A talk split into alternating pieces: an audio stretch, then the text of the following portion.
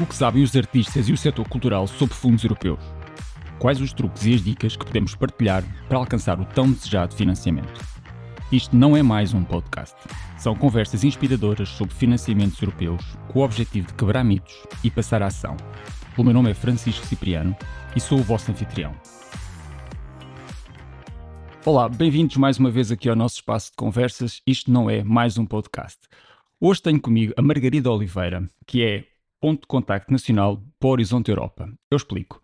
O Horizonte Europa é um dos programas de financiamento em regime direto que tem algumas possibilidades de financiamento na área da cultura e da criatividade. É um programa grande, extenso, um pouco complexo, mas a Margarida vai nos ajudar a explicar tudo isto. Olá, Margarida, obrigado Olá, por teres aceito o nosso convite. Temos, Obrigada eu. temos muito gosto em ter-te aqui. Olha, eu começava talvez pelo princípio, isto Uhum. é, queres-me explicar um pouco o que fazes, quais é que são as tuas responsabilidades enquanto ponto de contacto? Pronto, eu sou o ponto de contacto nacional para o Horizonte Europa, como tu explicaste. Muitas vezes referimos-nos a nós, enquanto pontos de contacto nacional, como NCPs. Portanto, quando ouvirem-se o NCP, já sabem que quer dizer ponto de contacto nacional. Ah, sou ponto de contacto nacional para o Horizonte Europa, especificamente o chamado Cluster 2 Cultura, Criatividade e Sociedade Inclusiva, que depois poderei falar mais à, à frente sobre isso, e vem da Agência Nacional de Inovação, da ANI. a ANI é uma agência que tem várias funções, uma das quais a de promoção e divulgação do Horizonte Europa. E tal como eu, há outros colegas meus eh, que são NCPs, pontos de contacto, que vão acompanhando diferentes partes do Horizonte Europa. Ahm, e a ANI é uma das sete agências que integra a chamada Rede Perim. Portanto, a Rede Perim eh, são sete agências que foram nomeadas pelo, pelo Mini- Ministério da Ciência e Tecnologia e Ensino Superior, já há um, há um- não sei em que ano, ahm, em que o objetivo é promover ahm, vários programas, o Horizonte Europa, o Erasmus, o Programa Europa Digital, para, para nomear quase todos.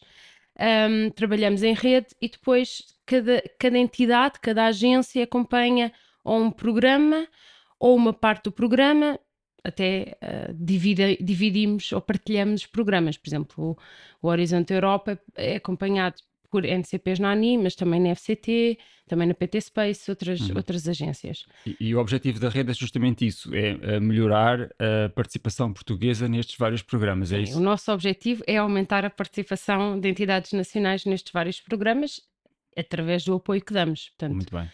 Um, o papel do NCP, pelo menos o meu, é o de acompanhar uh, quem quiser participar ou um, para já promover e divulgar o programa através de sessões ou podcasts, Como por este, exemplo, como este. Um, e é estar uh, presente e dar apoio em todas as fases, portanto, desde a pesquisa de oportunidades um, até à parte mais final, que é na escrita da candidatura, por exemplo. Sim, já vamos falar um bocadinho Ok, disso. pronto, Não, não, desculpa, fizeste antecipei-me. lindamente, não, não, fizeste lindamente porque isso é um tema, é um tema que, me, que me interessa, Ok. é um tema que me interessa e também penso que vai interessar a quem nos está a escutar. Um, o Horizonte Europa é talvez um dos maiores programas, se não talvez mesmo o Sim. maior programa de gestão direta e é algo complexo. Uh, se- será que, que nos podias, assim, de forma breve, explicar o programa só nos seus principais eixos e onde é que está, então, aquilo que nos interessa mais, que é a cultura, criatividade e sociedade inclusiva? Ok. Então, Horizonte Europa, eu por acaso também tenho aqui. sim. Ah, como tu disseste bem, grande e não, eu não diria algo complexo, eu diria bastante complexo. é muito difícil navegar no Horizonte Europa. Assim, eh, a principal mensagem é um programa que pretende apoiar e financiar investigação e inovação. Pronto. É este o grande foco. Ahm, e depois, eh, conforme os seus os instrumentos dentro do próprio Horizonte Europa, alguns serão mais focados na inovação, outros mais na investigação. Pronto, há vários instrumentos de financiamento dentro do Horizonte Europa. Em termos de estrutura, assenta em três grandes pilares. O pilar 1, muito virado para a investigação mais básica, mais fundamental, vamos dizer, pura e dura, e aberta a todas as áreas do conhecimento. Dentro do pilar 1 há N instrumentos de financiamento, cada um com os seus objetivos e as suas regras. Ahm, e é onde há espaço até para ahm, vamos dizer, projetos a título individual, ok? É onde indivíduos podem candidatar sozinhos, sem, sem, mais, sem depender de ninguém ou ter parcerias. Vou saltar para o pilar 3, que é o pilar mais virado para a inovação, portanto, muito grande foco na, eh, na, em tecnologias disruptivas, novos mercados, etc. Também aí dentro com vários instrumentos, os seus objetivos próprios e regras. Uh, e depois temos o pilar 2, que é um tal, o tal cluster 2. O pilar 2 aqui, é, se calhar, é um, a mistura entre a investigação e a inovação puras e duras. E o que é que caracteriza bastante este pilar e os projetos que são financiados ao abrigo deste pilar é que são projetos que têm que ser em consórcio. Portanto, estes projetos são normalmente caracterizados por ter que ser então em consórcio. Estes consórcios têm que ter pelo menos três parceiros em três países diferentes, mas Uh, pode variar imenso o, estes, o número de parceiros. Há, há, há, consórcios, há projetos com 7 parceiros, outros com 20. Portanto, é, varia muito. E não perguntem qual é o número mágico, porque não há um número mágico. Eu apanho muito essa pergunta: qual é o número de 7 parceiros que tem que ter? O número de parceiros suficiente para responder ao desafio. Pronto. Um, são projetos normalmente, pelo menos, vamos dizer, 2 milhões de euros, mas aqui também temos projetos a chegar aos 10 milhões. Isto varia muito, ok? Isto é um, o pilar 2 é muito grande e muito vasto, e são projetos que normalmente variam entre 3 a 5 anos. E uh, ainda dentro do pilar 2, ainda temos uma maior divisão, que é nos tais chamados clusters. Um, os clusters estão divididos por grandes áreas, vamos dizer, temáticas ou grandes desafios societais. Temos, por exemplo, um cluster que se dedica à saúde. Depois, dentro da saúde, há N coisas que podem ser eh, estudadas ou abordadas. Temos um cluster, uma parte dedicada ao clima. E depois temos então o cluster 2, que se intitula Cultura, Criatividade e Sociedade Inclusiva, mas dentro do cluster 2, as três grandes temáticas, porque depois o cluster 2 ainda se divide mais, nas chamadas destinations. Um, as grandes temáticas são a democracia e governança, o património cultural e as indústrias culturais e criativas e as transformações sociais e económicas. E aqui dentro também temos outras muitas temáticas. Portanto, é complexo. Um, e não sei se respondi, se é preciso elaborar mais, não, mas não, em resumo é isto. Respondeste muitíssimo bem, uh, explicaste muitíssimo bem. Um, o, que é que eu, o que é que eu ia acrescentar? Não é acrescentar, era de facto essa, essa, essa referência que fizeste para o afunilar, é? ou seja, a nossa audiência é sobretudo constituída por artistas, pessoas ligadas à criatividade uhum. e à cultura, portanto, independentemente do Horizonte Europa ser um programa, como tu disseste, gigante, a atenção se calhar deve cluster ser uh, para o Cluster 2 e para aquilo que lá se passa e para, para no fundo, analisar essa, essa essas temáticas. Um, eu vou fazer-te uma pergunta que é quase uma confirmação, mas eu gostava de ouvir a tua opinião. Uhum. Um, frequentemente em, em, outras calls, por exemplo, da Europa Criativa, a call é um bocadinho aberta. Isto é, nós conhecemos os, as, as, prioridades da call, conhecemos os objetivos e formulamos a nossa candidatura. Eu sinto, e não sei se estou certo, mas que uh, o Horizonte Europa é um bocadinho ao contrário, ou seja, a call quase que nos diz tudo. Fala-me um bocadinho disso, porque é eu acho tão mesmo. diferente e tão interessante. É isso mesmo. É isso mesmo, portanto, no Cluster 2. Uh, o, o Horizonte Europa tem oportunidades que são completamente abertas e não quero deixar de referir isso, mas especificamente no Cluster 2, aquilo que a Comissão quer é financiar projetos que vão um, aumentar conhecimento ou que vão gerar produtos, que vão gerar tecnologia, vão gerar inovação, o que quer que saia destes projetos, que é este o objetivo, portanto, é investigar e inovar, uh, mas alinhado com as prioridades políticas da Comissão e com as suas agendas. E depois nestas temáticas que eu referi, no ambiente, sustentabilidade, saúde, migração, pronto, uh, alinhado com estas prioridades. Portanto, o que a Comissão quer é, no fundo, que a longo, médio prazo gere conhecimento, métodos, uh, tecnologias, produtos, o que quer que venha, de certa forma, até contribuir para definir políticas no futuro ou contribuam para atingir estas metas definidas pela Comissão. E isto é uhum. muito importante, porque é aquilo que se chama uma abordagem top-down seja, está definido, a comissão identificou o problema e o fenómeno que quer estudar.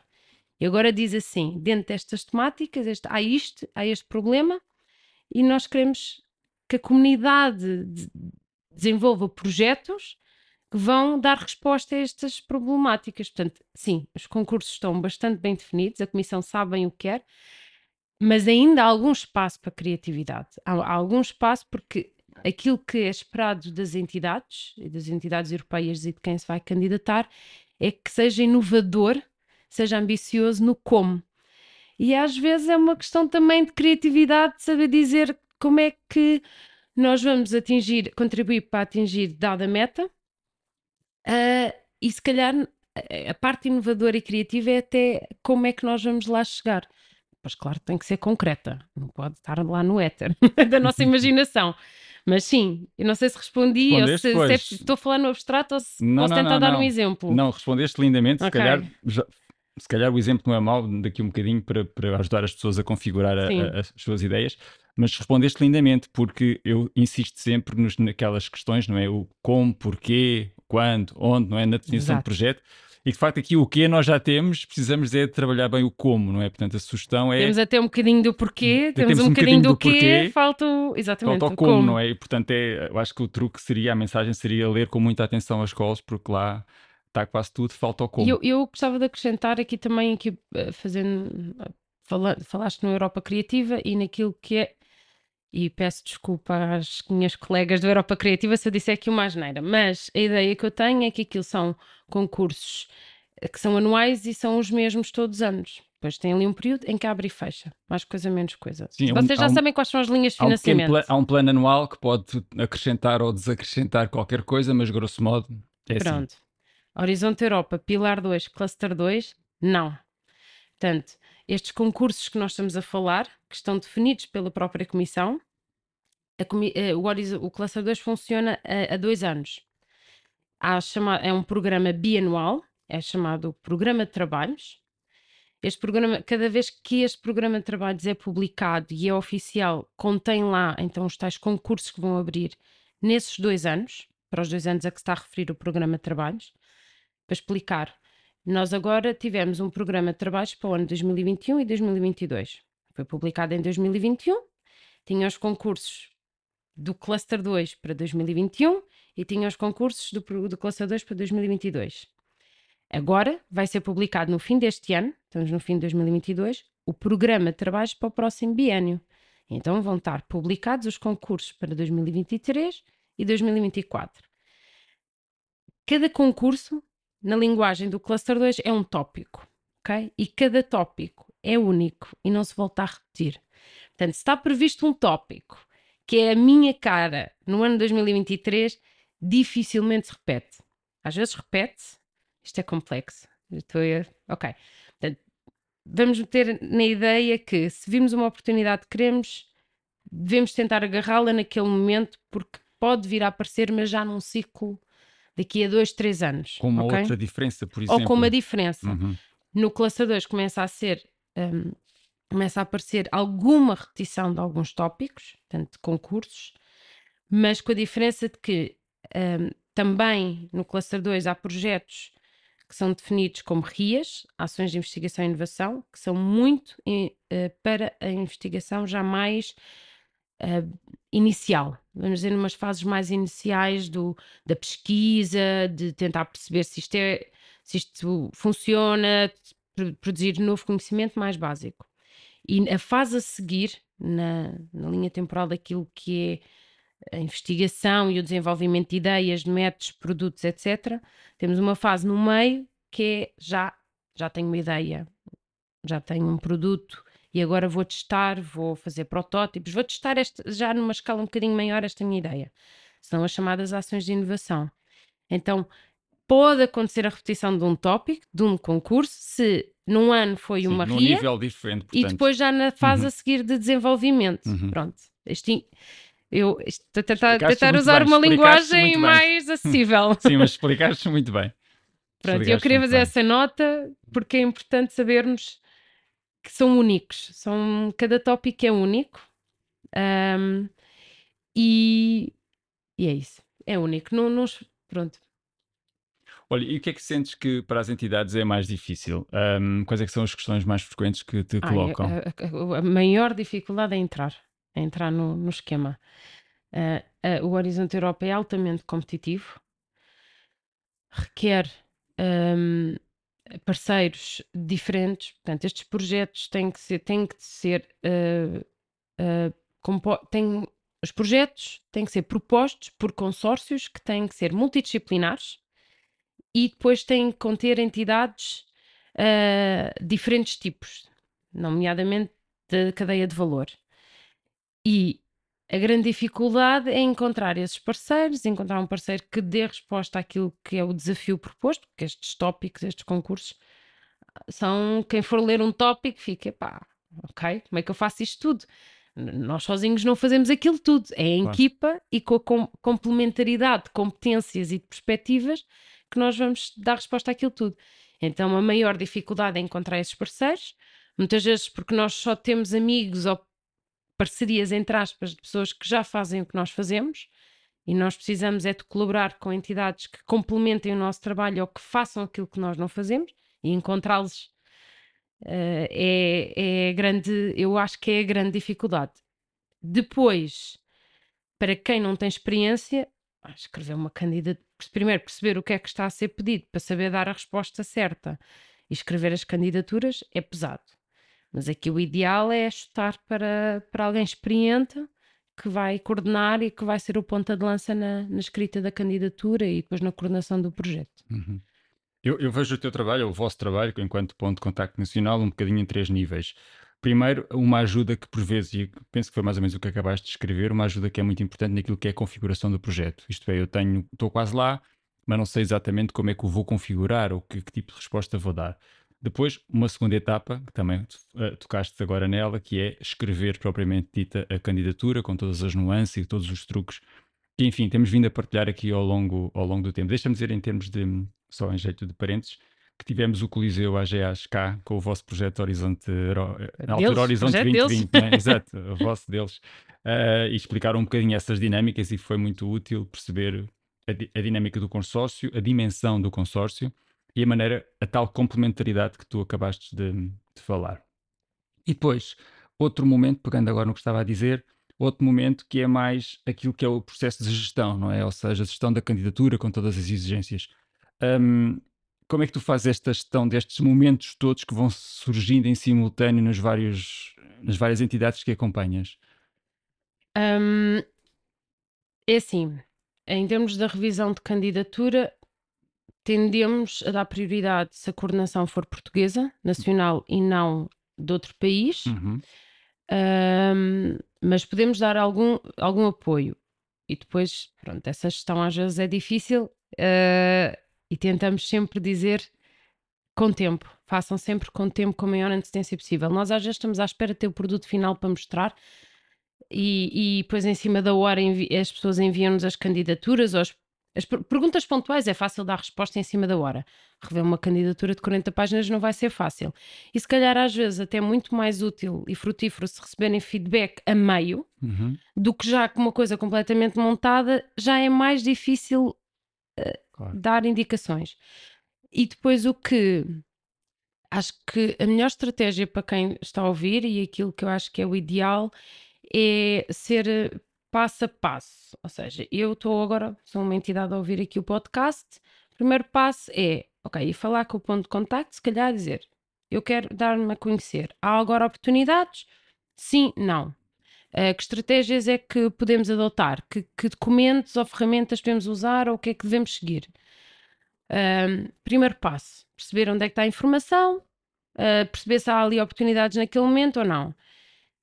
E depois fazer, e segundo passo, eu já identifiquei uma oportunidade. Ok, então o que é que eu tenho que fazer agora? Em vez de querer fazer logo tudo de uma vez, podem-nos usar a nós, pontos de contacto nacional, para irmos fazendo o acompanhamento passo a passo, porque é mais fácil para nós e para vocês. E também, uh, se vocês derem conhecer a nós, às vezes surgir uma oportunidade, eu se calhar vou-me lembrar, eu já falei com alguém que eu sei que faz isto e é perfeito para ele e envio. Uhum. Eu acho que fugi à tua pergunta. Não, não fugiste, mas... não. Não, fugiste, não. não, ok. Não, não fugiste. Não, não fiz Ok. isto, não. Não, eu, eu no, no fundo isto é, isto é um grande processo, não é? E estes momentos que eu identifiquei às vezes misturam-se um, um, um pouco. Ahm, mas eu acho que me passaste uma mensagem super importante, que é explicar um pouco qual é que é o vosso trabalho. E, e eu defendo muito, eu acho que o vosso trabalho é notável. E quando eu digo vosso, não falo só da ANI, falo dos colegas do, do Erasmus, falo nos Uhum. colegas do, ah, da Europa Criativa. Ou seja, e acho que às vezes as pessoas se, hum, se retraem um bocadinho de chegar até vós. Ah, não, não têm aquela. Eu digo sempre: vão falar com, com os pontos de contacto, eles estão lá justamente para vos ajudar e para vos passar as mensagens Sim. que são certas. Eu estou sempre a dizer isso, estou sempre a dizer que de facto são sítios onde vale a pena ba- bater à porta. E eu tenho acompanhado o vosso trabalho, sei que vocês, na altura das escolas, se desmultiplicam em ações online, fora do online. Uh, vocês são uma equipa bastante grande, no sentido em que há- as pessoas estão organizadas por temas e, portanto, Uhum. muito, muito acessíveis. Um pouco neste contexto, perguntava: sentes que depois deste esforço todo já há resultados medíveis, já estamos eh, um bocadinho melhor naquilo que são eh, a nossa aquilo que é a nossa performance enquanto pro- país? Então é assim. Pronto, o Horizonte Europa é um programa para a investigação e inovação, mas deste tipo já existiram outros. Este é o nono programa deste, deste género. O programa anterior é o H2020, o Horizonte 2020, e vale a pena saber isto, porque a melhor forma de nós também participarmos e aprendermos é olhar para o que já foi feito. Exato. Portanto, os programas vão evoluindo, há- vão mudando, vão ser introduzidas novas regras, novas prioridades, novas nuances, etc. Mas assenta no programa anterior, ok? Portanto, há muitas semelhanças, há diferenças e há semelhanças com o programa anterior. Eu sou ponto de contacto nacional nesta área há um ano e meio, parece que é muito tempo, mas não é. Portanto, eu não consigo dizer que estamos a melhorar ou não, porque eu consigo falar dos resultados do atual programa, mas ainda não consegui fazer uma análise para trás. Mas também posso dizer que o- os programas também vão mu- mudando, as prioridades, os concursos. Portanto, já no H2020 havia ah, um foco e uma prioridade para o património cultural, já há projetos nessa área, já há projetos em dúvida na inclusão social, mas este foco nas indústrias culturais e criativas, por exemplo, é novo, É novo. aparece no novo programa, portanto Uhum. eu não consigo Não há histórico.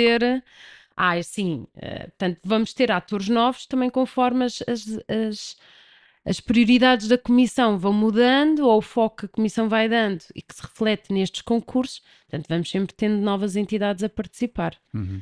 Ahm, portanto, eu, daquilo que posso dizer que é ah, a participação nacional a nível do, do ano 2021 e 2022 para nas, nestas áreas, eu estou pessoalmente contente. Mas eu não acho que, que nos saímos muito bem. Temos diferentes entidades a participar, temos entidades novas, o que também é bom. Ahm, temos muitas coordenações, muitas, isto é relativo? Sim, no, naquilo que é o. para, para Portugal e para aquilo que tem sido a Claro. nossa participação, mas não acho que isto é tudo um trabalho, é um, fruto de trabalho já que vem de antes também, Uhum. ok? Isto é, é uma maratona.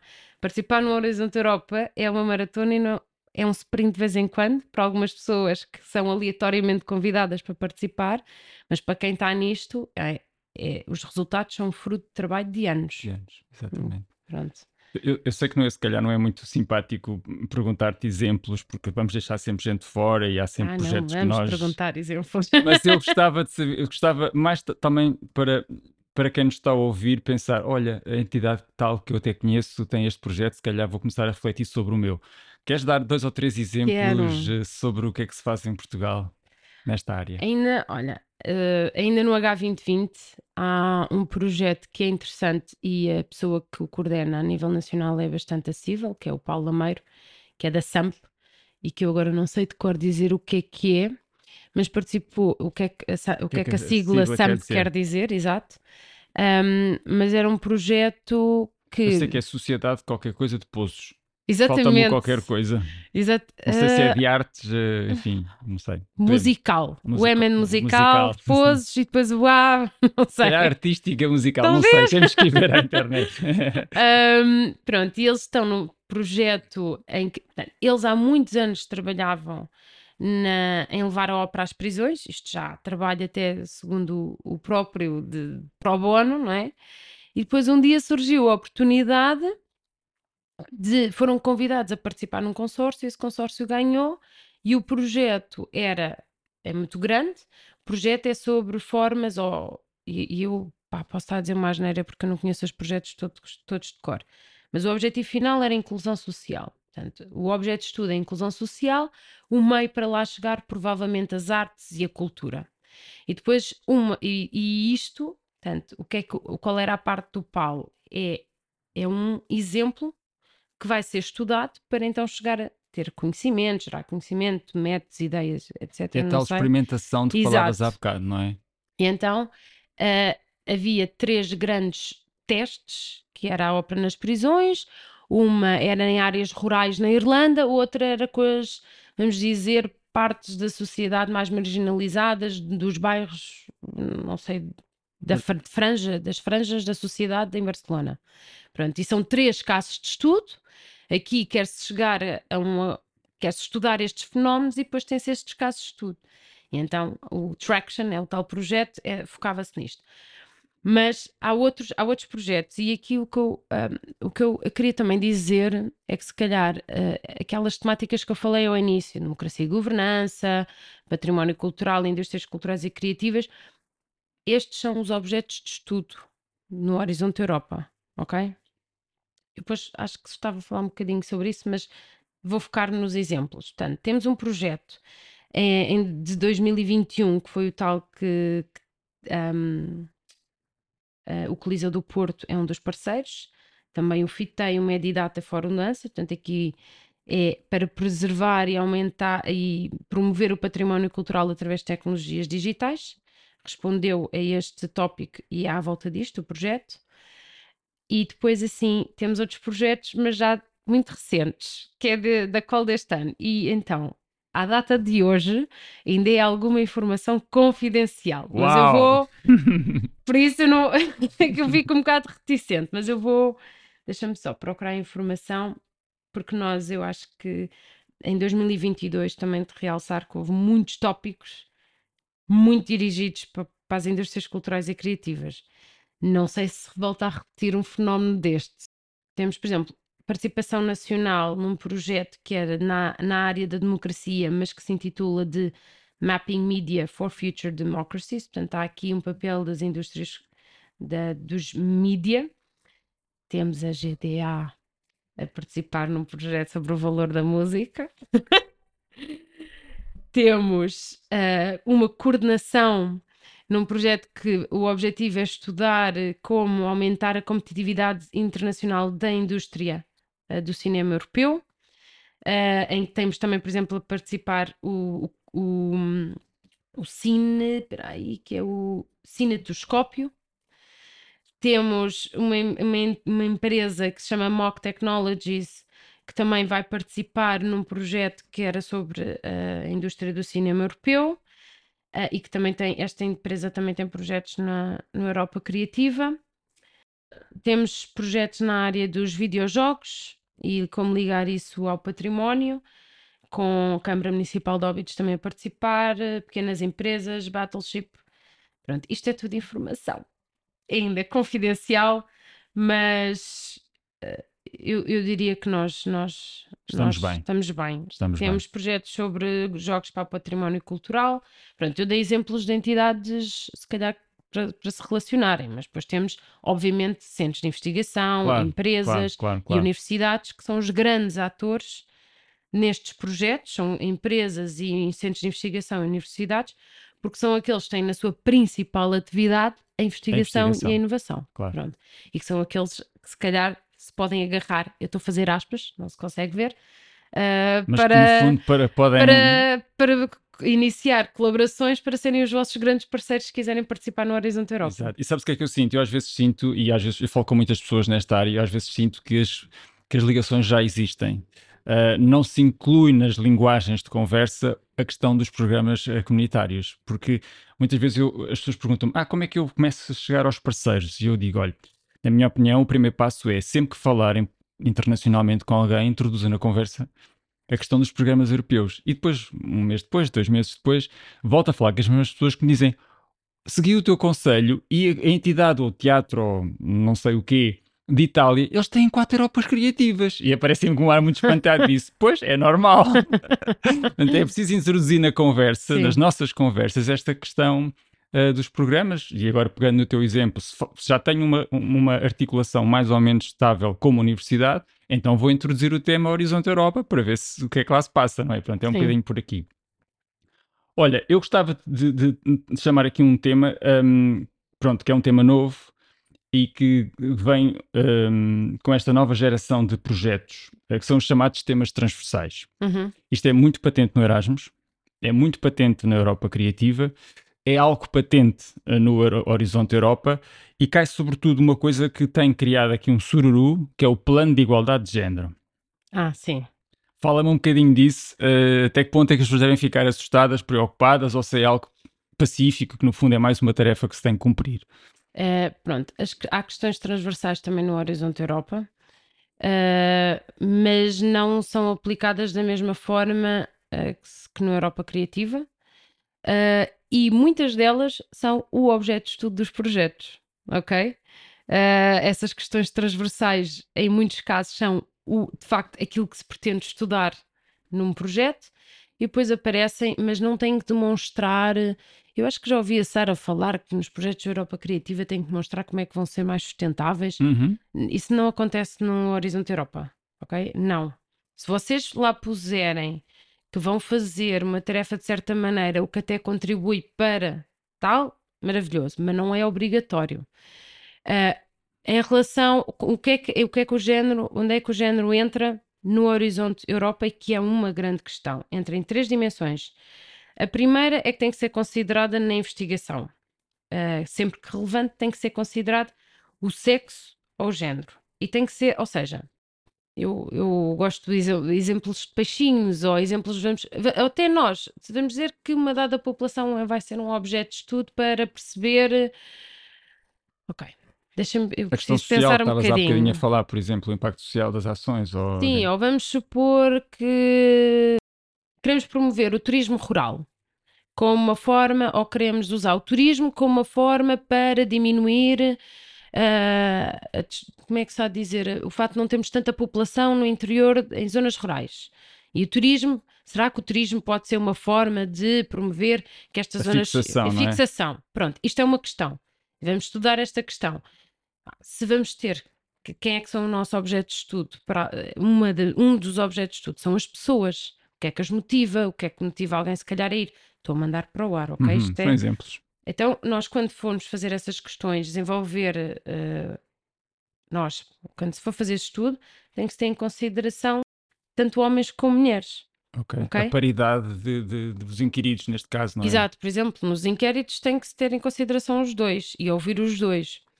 Ah, e mesmo com, com se o nosso objeto de estudo for um peixe, ok, então se calhar temos que ter em consideração fêmeas e machos. Portanto, isto é a primeira dimensão do género barra sexo no Horizonte Europa. É que se isto é, eh, se tem que considerar isto na vossa metodologia. A segunda é isso que estavas a dizer eh, do plano de igualdade de género, que é obrigatório para todas as instituições públicas e depois dentro das eh, e depois pode, nas privadas, desde que se forem, se as instituições privadas forem universidades ou centros de investigação. Isto é a nível institucional, é a instituição que tem que ter. Portanto, isto é a comissão, de certa forma, a, a obrigar ou a tentar promover eh, que haja planos de igualdade de género. E a comissão pro- eh, disponibiliza um, um documento em que diz o que é que deve lá estar. Depois cada instituição faz o seu plano, mas há documentos nos quais podem inspirar. E a entidade, quando se candidata, o que faz é não vai, não vai submeter o plano de igualdade de género da instituição. O que vai fazer é pôr lá um clique, um clique numa caixinha a dizer se a instituição tem ou não. Uhum. Pronto, não tem que submeter. Isto é na base da confiança, não é?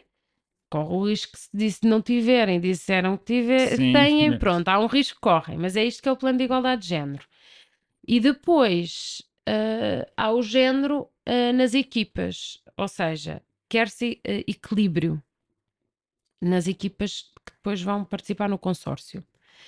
Só que isto só é um fator no- em caso de empate. E depois é um dos critérios, eu não sei de qual a ordem, se este está no topo ou se é o terceiro ou quarto critério que é aplicado em caso de empate de duas propostas tenham a mesma pontuação. Ok. E aqui estamos a falar de equilíbrio, portanto, igual a ter, tentar ter 50-50. Se o que é que às vezes acontece? Há certas áreas em que nós não conseguimos ter um equilíbrio porque maioria- são maioritariamente homens a trabalhar, por exemplo.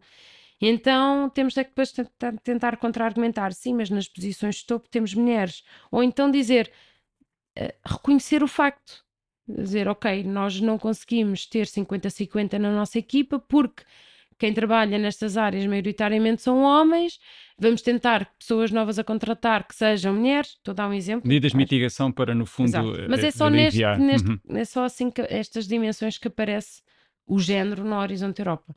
A não ser que vá ser o objeto de estudo de um projeto. Claro. Claro. Pronto. Não, mas é, é interessante, é interessante também para desmistificar ah, e, e o nosso mote aqui nas- no podcast da, da- da Fundação GDA ah, para já é manter a linha de trabalho do que estamos a fazer na promoção e, e na divulgação dos apoios comunitários e depois é passar à ação. Quebrar mitos e passar à ação. Portanto, é muito isto que eu que eu que eu estou a apreciar a nossa conversa, é quebrar mitos e passar à Ok. ação. Por isso ag- agradeço-te imenso. Olhando um bocadinho para as instituições, e agora as instituições culturais tradicionalmente são um pouco mais frágeis, eh, não têm tanta experiência nestes temas. Eu às vezes sinto que, hum, são pequena dimensão, eu às vezes sinto que para, para- não é só o, o, o tema da candidatura, da dificuldade de olhar para o formulário, é também alguma questão de organização interna. Uhum. Hum, pouca prática nas redações de projetos, pouca prática na definição de objetivos, pouca prática na definição, na definição de or- orçamental. Como é que tu vês isto? Achas que este tecido, como é que tu sentes isto hum, no teu lado, em- de quem te bate à porta? Ah, sim, é normal e não só para as pequenas instituições da área da cultura. Se for uma ONG, tem a mesma dificuldade. E algumas instituições grandes também têm essa dificuldade, mesmo investigadores. Porque é, é preci- isto, apesar de tudo, é preciso saber um bocadinho, é preciso ter uma pessoa dedicada a, a isto. E que muitas vezes ou vem de cima, digamos assim, na instituição é reconhecido internamente que é importante, e então contrata-se uma pessoa ou tem-se, pede-se alguém que esteja dedicado àqueles assuntos, ah, ou então, pronto, é difícil as pessoas de todas as funções que têm de desempenhar depois darem algum tempo àquilo. É, mas eu acho que é preciso ter noção que se é para ir é preciso dedicar algum tempo. Aqui, pronto, lá está, nos projetos que eu promovo e acompanho, que são aqueles do Cluster 2, estamos sempre a falar em consórcios. Portanto, eu vou voltar a repetir. Numa primeira experiência, vão, chutem para quem é o coordenador. Obviamente que vão sempre ter que fazer algum trabalho interno, têm, têm que, têm que saber o que é que vão contribuir, têm que saber qual é que é o, orça- o vosso orçamento. Eh, E se quiserem estar mais envolvidos, hum, ah, é falar connosco e, e, e- e tem-se mesmo perder tempo. Pronto, é, é um bocado repetir aquilo que eu estava a dizer. É preciso ter alguma pessoa dedicada, porque há muitos documentos online disponíveis, há imensos webinars, há mesmo imensas sessões gravadas em que explicam A, B e C como é que isto se deve fazer. E depois há os pontos de contacto nacional também. É preciso é um bocado de tempo. E eu, eu entendo que nas instituições, em muitas instituições, não só as, as ligadas à cultura, de todo, eh, as pessoas têm muita coisa a que chegar e não dá, têm falta de recursos, mas se nós queremos, temos que pôr isso como prioridade. Ou então têm a sorte de ser chamados por alguém com quem já colaboraram para integrar uma candidatura e eles vão fazer tudo. Mas até Pronto. nisso é preciso nos posicionarmos, não é? É preciso perceber como é que chegamos a essas entidades que. É assim. eh, o, que é que, eh, o que é que eu diria que é eh, estar, estar visível? Parece que aquilo que eu estou a dizer é redundante, mas eh, ou óbvio, ou, mas como assim estar visível? Eh, trabalhar em- com, em colabora- com colaborações, integrar redes internacionais, tanto na nossa área de trabalho, como procurar colaborações com entidades complementares ou que não, f- ehm, que não fazem o que nós fazemos. Eh, e quando digo estar presentes, é mesmo estar presentes e visíveis, eh, mostrarmos o nosso trabalho, eh, irmos a, a sessões, eh, algumas até de, de formação, ir a sessões de networking, ir a sessões de matchmaking, ações que são de propósito, uh, para isto, para promover as colaborações e o estabelecimento de parcerias no âmbito dos programas, etc. Um, ir bater às portas, ser chato, apresentar-nos, uh, ok, eu estou aqui, faço isto. Importante ter já algum trabalho para mostrar. Quando nos apresentamos ao outro, também é importante ser focado, conciso e relevante. Nós às vezes gostamos de enviar currículos pessoais de 40 páginas. Ninguém lê. E pá, se vocês receberem isso, vão ler? Portanto, vamos ao ponto, saber vender-nos. Nós temos que nos saber vender e os portugueses são um bocadinho destes. Temos sempre, ah, é, é. não, não, vão, vão, vão, para ser muito proativo e ter noção de que se calhar não vai à primeira, não vai à segunda, se calhar vai à terceira. E que de uma, de uma candidatura falhada sai uma colaboração e daí a três anos sai uma, uma que é frutífera e que é vencedora. Nós temos que é preciso ser é mesmo proativo, persistente. Aquela palavra-chave, quando eu falo com entidades que andam nisto há um tempo, um, a palavra-chave é resiliência. É o que eles dizem. Mas eu acho que nestas áreas e nestas instituições já é palavra-chave. Sim, sim, Portanto, sim. Já fazem tudo para conseguir Exato. Portanto... superar as suas, as suas capacidades de quase sempre são, são parcas e são escassas. A pergunta que eu te ia fazer era que conselho darias a uma entidade que vai começar, mas eu acho que já disseste quase tudo, não é? De certa maneira. Sim. Uh, queres um, acrescentar alguma coisa? Estar, estar atento estar atento às oportunidades, isso podem fazer, vir falar connosco e depois nós temos newsletters, nós pontos de contacto nacional, estar atento às sessões, às vezes mesmo que a gente vá a uma sessão sem objetivo de, de participar, é ir ouvindo a informação, ficar, um, portanto, estar atento às novidades, estar atento às sessões que vão acontecer, estar atento às estas sessões de matchmaking, um, pequenas oportunidades, às vezes, se calhar, ir a um projeto mais pequenino que me dê visibilidade ou ir até um projeto que não tem financiamento, mas que me vai dar financi uh, visibilidade e que me vai permitir uh, então pessoas, começar a fazer colaborações. Uhum. Exatamente. Uhum. Investir a longo prazo. Um, recorrer aos pontos de contacto nacional, recorrer aos pontos de contacto nacional.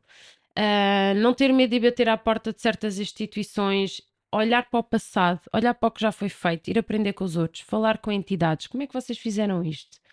Uh, ir perguntar como é que isto aconteceu, ok.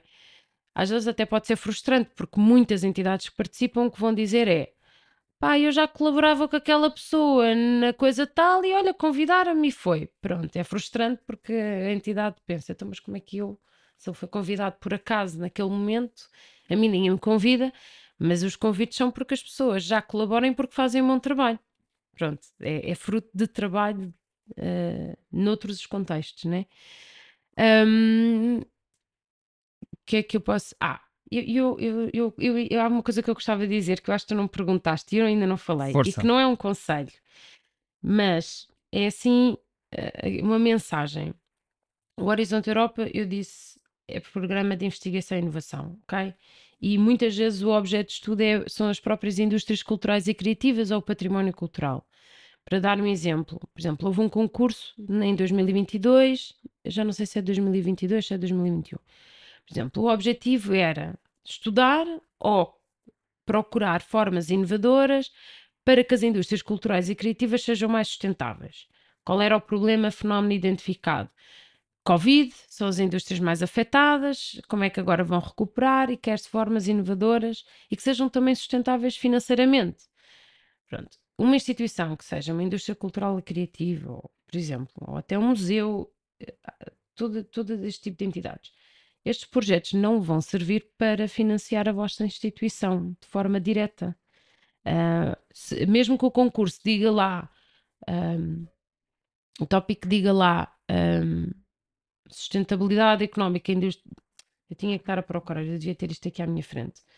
Não estou a ser clara. Uh, o que eu quero dizer é: estes projetos não vão financiar nem salvar.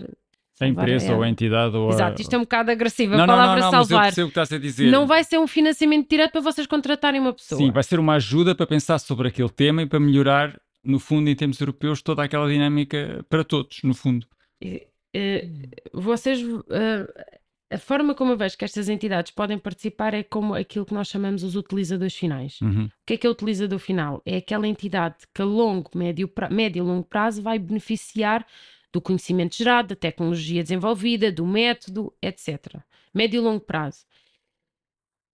Por exemplo, e eu aqui não, não, não consigo pensar agora num exemplo com o qual vocês consigam relacionar, mas eu penso que é fácil. Uh, nós queremos uh, perceber qual é o impacto que a poluição tem nos peixes comerciáveis. Porquê? Porque os, os, as espécies de peixes comerciáveis são aquelas que há consumo por parte dos humanos e que, portanto, há, há, há negócio, há interesse económico. E então, quem são os utilizadores finais? A sociedade em geral, os consumidores de peixe, os pescadores, se calhar, um, todos os intermediários na cadeia de valor, os supermercados, pronto. E depois uh, poderá haver também eh, uma, o que é que também pode ser o utilizador final, ou uma entidade relevante na cadeia de valor neste caso. Uma ONG que queira proteger uma área marítima protegida e então quer-se evitar a poluição ou quer-se evitar a, a pesca naquela zona. Uma Câmara Municipal Portanto, este é o conceito de utilizador final.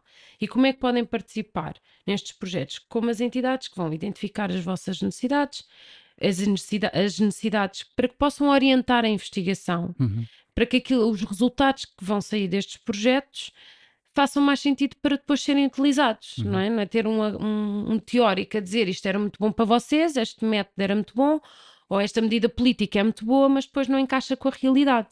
Portanto, é identificarem as vossas necessidades é darem a conhecer o que é que, o que é, que é a realidade no terreno. Pronto, é um bocadinho nesta perspectiva e eu queria passar um bocadinho esta mensagem. E queria também passar a mensagem de porque participar se não é porque ah, não vai dar dinheiro para eu poder contratar um técnico para trabalhar na minha instituição. Ou não vai financiar diretamente as a minha peça. Não, de forma direta, não. Todas as atividades que vão ser desenvolvidas no âmbito do projeto são financiadas. É possível alocar um recurso humano ao projeto. Isso Óbvio. é uma despesa elegível. Mas é o recurso humano no tempo que vai dedicar àquele projeto específico. Mas porquê participar? Porque isto depois pode parecer um bocado desmotivador, mas vocês vão eh, alargar a vossa rede de contatos, vão trazer imenso conhecimento para a vossa instituição, vão poder melhorar processos, vão ter ideias novas. Um, trabalhar melhor? Trabalhar melhor vão trazer visibilidade para a vossa instituição e para o vosso trabalho, o acesso que vão ter a conhecimento, a, a práticas. Outra coisa muito boa é a, melhoria, é a troca de boas práticas entre instituições, entre entidades. Um, é mesmo quem participa diz que vale a pena participar. Agora só não quer é que vão a engano achar que vão conseguir financiar certas coisas, certo equipamento não é que equipamento não possa ser alocado ao projeto, mas não é o grande objetivo, não é o objetivo, não é o objetivo final. Pois, eu acho que o, o princípio é olhar também uh, porquê um Horizonte Europa, porquê uma Europa criativa. Todos têm funções diferentes exatamente, e é preciso ter isso presente. Exatamente, exatamente. Quais os objetivos do programa, mas que vale a pena participar, vale, e portanto eu acho que os convidados que vocês vão ter aqui vão poder dizer-vos isso, não é? Sim, a, a, a nossa colega do Coliseu foi super clara uh, no, no, projeto que apresentou e, e, e, o Coliseu, eu fiz essa pergunta, uh, retirou imensas mais-valias e, e, e saldo ao projeto como super positivo. Pronto, ainda bem, porque eu acho que com quem falarem é essa, é essa a experiência. E pronto, há bocado perguntaste o que é que, qual é o conselho que darias, e eu depois meti para aqui no meio isto, mas uh, vão falar com outras entidades, mesmo que não sejam os vossos pares diretos. Por exemplo, irem falar com ONGs, uh, eh, instituições que, apesar de não fazerem exatamente o que vocês fazem, sentem as mesmas dificuldades e, portanto, conseguem relacionar-se convosco e tanto entidades que já andem a tentar, como entidades que já conseguirem perceber o que é que foi uh, trocar boas práticas, trocar experiências. Um, acho que também é um conselho que eu daria, é irem, darem-se a conhecer e irem falar com outros para perceber como é que podem participar, como é que, como é que fizeram, qual foi a experiência, etc. Voltei Muito atrás, pronto. Um, talvez para terminarmos, te perguntasse mais duas coisas. Primeiro, onde é que é possível um, encontrar informação relevante sem dispersão? Isto é, qual é o conselho que davas? Onde é que vale a pena ir ver a informação? Porque nós sabemos que a internet é frutífera em, em documentos e, e nem sempre são as fontes fidedignas. Portanto, qual era o conselho que terias em termos de informação? Era a primeira pergunta. Um, e depois, um, qual é o programa das festas para os próximos tempos, não é? Onde é que vocês vão estar, que sessões vão fazer, okay. uh, nessa lógica daquilo que é o trabalho do ponto de contacto. Então, onde é que está a informação? Uma coisa que eu sugiro é que pesquisem no Google Work Program Cluster 2.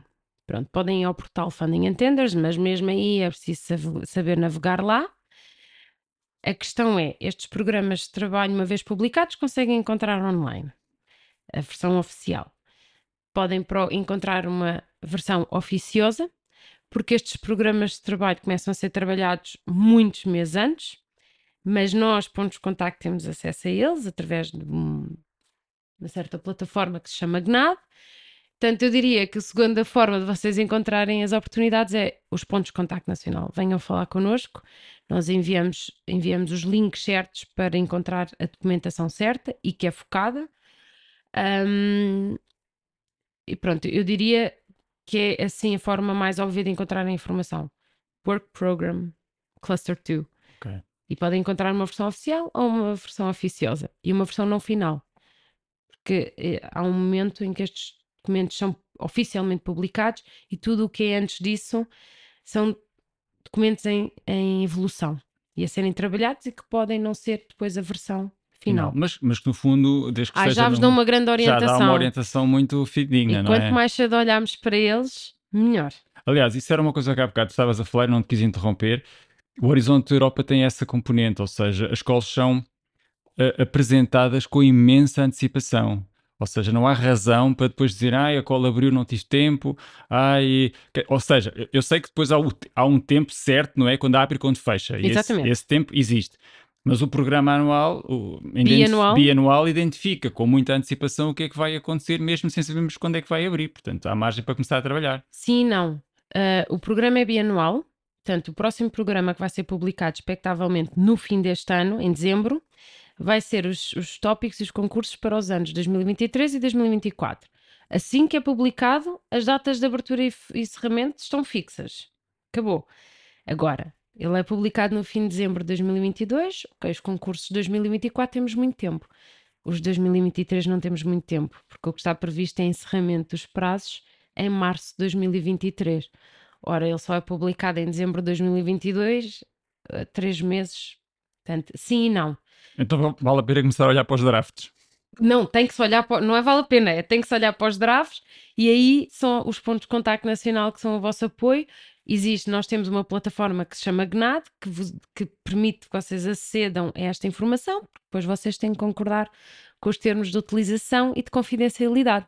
Pronto, mas nós damos acesso através desta, desta forma. Ok.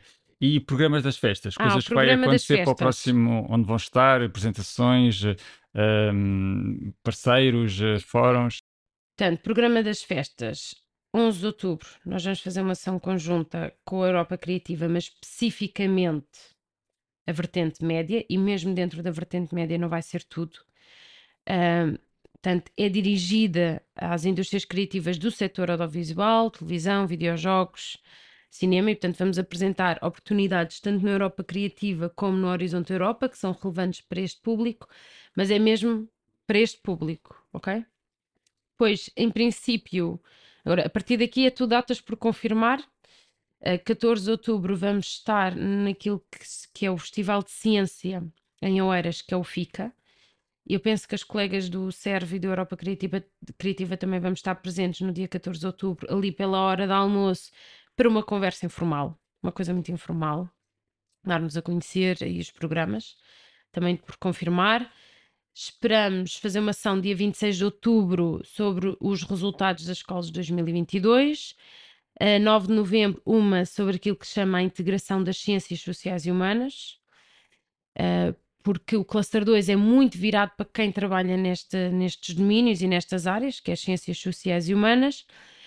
Mas há oportunidades noutras, noutros outros clusters e é esta a nossa mensagem nesta sessão. 16 de novembro, o que esperar em 2023 2024, sendo que se vocês forem ao GNAD ou falarem connosco já conseguem ter essa noção.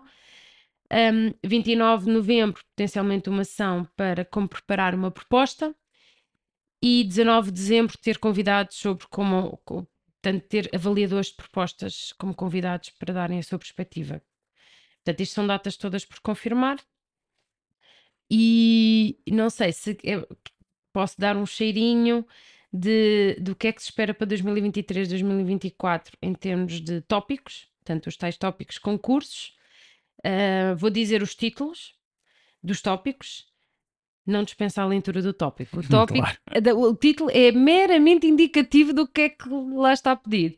Mas temos, por exemplo, um tópico que até é na, na área da democracia, que é um, a cultura, as artes e os espaços culturais para a participação democrática e expressão política, tanto online como offline.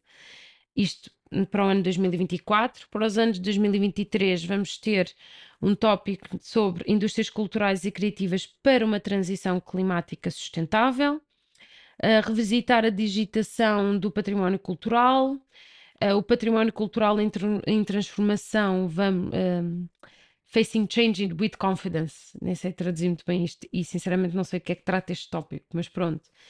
Promover o desenvolvimento socioeconómico e criação de trabalho nas áreas remotas e rurais através do turismo cultural. Um, mais uma vez, um tópico para o sistema de inovação de videojogos. Promover a literacia cultural através da educação nas artes e promover a inclusão social um tópico na área uh, dedicado ao Bauhaus, Nova Bauhaus Europeia, uma iniciativa da Comissão Europeia. Sim, já falámos aqui também sobre, Pronto, sobre também isso. sou ponto de contacto nacional para isso. Ah, és, tu, és tu o ponto de contacto nacional. Muito bem, ficamos a saber. Pronto, uh, e mais uma, agora, por exemplo, repetição em 2024 do tema Indústrias Culturais e Criativas para uma Transição Climática. Portanto, em 2023 é uma RIA, portanto, mais na altura embrionária, outra mais para a área já no passo a seguir. Estou a dizer muito, mas pronto. As artes e o património cultural europeu promover os nossos valores na Europa e fora da Europa. Um, e depois, assim, menos óbvio, mas que eu acho que pode ser muito interessante é, para, para as indústrias culturais e criativas, é as temáticas, são tópicos nas áreas de skills and labor shortages, portanto, como por exemplo um caso de estudo. Ou, há um tópico mesmo que é para um, a, as artes e cultura para a educação e a formação. Portanto, o tópico é sobre educação, mas qual é o contributo uh, desta, da, das art, da arte e da cultura? Por exemplo, muitos uh, tópicos na área da, do trabalho no mercado para uh, as populações mais jovens ou para a, a criação ou destruição de, de, postos de trabalho, mas aqui eu acho que, tanto muito na área das competências humanas, skills, podem entrar como mas um está na ordem do dia em relação ao estatuto profissional das indústrias culturais Pronto, e criativas. Por exemplo, está na podemos ordem ver se há dia. aqui algum potencial. Está claramente na ordem do dia, até no, na agenda nacional. Pode haver aqui algum potencial. Não sei se falei muito. Não, foi ótimo. Olha, Margarida, foi uma conversa fantástica. Acho que nos deste imensa informação, informação sobretudo. Mais. Não, vai, não, vai dar não. nós na cabeça das pessoas. Não, não, de todo, de todo. Acho que Ok. foste claríssimo. Eu retenho uma coisa que é absolutamente essencial para mim e também penso para quem nos está a ouvir, que é a vossa abertura para ouvir as pessoas, eh, para falar com as pessoas e Não para as vê, estou a ajudar. dizer que sim com a cabeça. eh, na, na formulação das candidaturas, isso é de facto o mais importante. E, e pronto, e resta-me dizer-te obrigado. Obrigada, Eh, eu. E espero que, que também tenhas gostado de estar aqui connosco. Eu gostei. E pronto, eu, eu- é isso que, tu disseste, eu vou repetir. Porque caso eu tenha dito muita coisa hoje e foi confuso, ainda por cima sem algum suporte visual, não é? Ah, venham falar connosco. Pronto, não sei como é que podem fazer chegar os contactos, mas há certeza que tu. Sim, nós no nosso no site da Fundação GDA temos os contactos dos programas. Pronto, ótimo. Então é isso. Olha, uma vez mais, muito obrigado. Obrigada, eu. Obrigado. Obrigado por estarem desse lado e até uma próxima conversa. Prometemos continuar a dar informações sobre financiamentos europeus para a arte, cultura e criatividade e a partilhar convosco mais projetos inspiradores. Este podcast é uma iniciativa da Fundação GDA no âmbito da formação e desenvolvimento. Estamos juntos, no mesmo palco.